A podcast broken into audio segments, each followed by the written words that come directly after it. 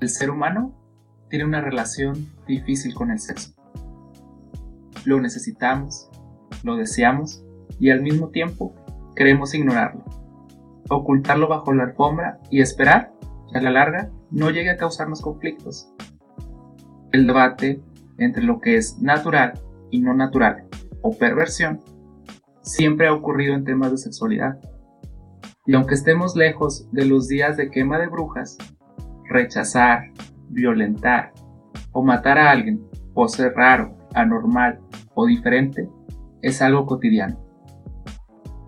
La palabra perversión es un calificativo que proviene de la moral, una moral conformada por el pensamiento colectivo de una sociedad que decide qué es o qué no es normal, qué está bien o qué está mal en la habitación. Y con esto darle un valor a las personas por lo que hacen en la intimidad, con quién y cómo. No me malinterpreten. Claro que existen actividades sexuales que por supuesto se merecen prohibición, cárcel y castigo. Háblese de violación, abuso sexual, entre otras. Problema cuando catalogamos de enfermo y criminal a quien en su disfrute y privacidad no están dañando a nadie. Por ejemplo, masoquistas, relaciones grupales, travestis, entre una gama amplia de actividades. Esta costumbre de catalogar lo diferente en raro, enfermo y perverso proviene de nuestra errónea idea de pensar que en realidad existe una normalidad. El ser humano, por diseño de la naturaleza, de papá Dios para los creyentes, o por el mandato del universo, está muy lejos de ser normal.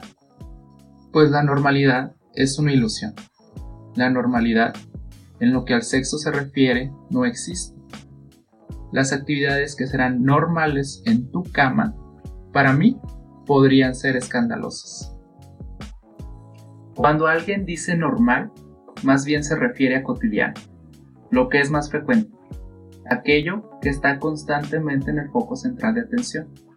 Pero si miramos a los extremos, lejos de la luz, encontraremos una amplia gama de personas, identidades, vivencias y prácticas que a su manera expresan todo lo que en su humanidad les permite, que por una u otra razón incomodan.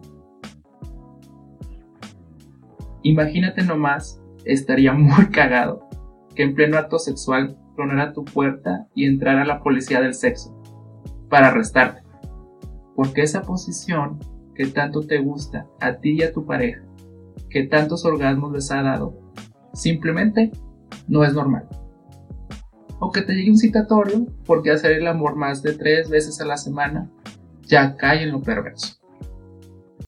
El día de hoy no te pido que vayas y practiques todo eso que está en los extremos, si no es para ti, simplemente no es para ti.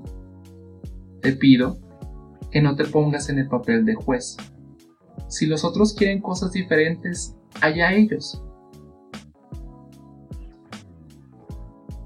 Y recuerda esta pequeña historia. Un hombre de negocios, camino a su trabajo, vio a un indigente acostado en la banqueta. Sacó un billete de 10 dólares y se lo entregó. Y dijo, Espero que lo uses para comida y no para alcohol. El otro hombre le respondió ofendido. ¿Quién eres tú para saber qué es lo que yo necesito? Esto fue un mensaje de Mañosa MX para la comunidad. Pórtate mal, cuídate bien.